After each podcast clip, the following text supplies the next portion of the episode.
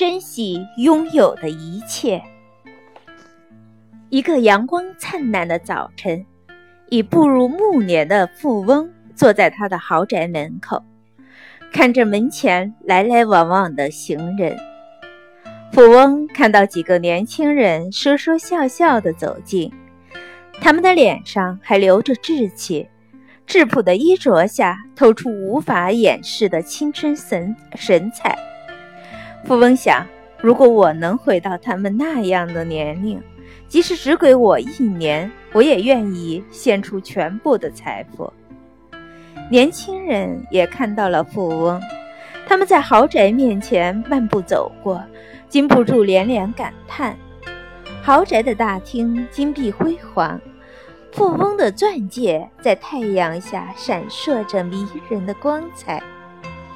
年轻人心想：要是能拥有富翁的哪怕十分之一的财富，为此付出任何代价都在所不惜。年轻人走过之后，富翁感到很失望、失落。他为年岁月的无情而绝望。年轻人看到富翁拥有的财富之后，心里很嫉妒。他们觉得上帝很不公平。阳光灿烂的早晨，富翁和年轻人的心情都很灰暗。一个乞丐躺在豪宅墙外的马路边，因为阳光很好，他把旧衣裳。一件件拿出来，晒在路边的树枝上。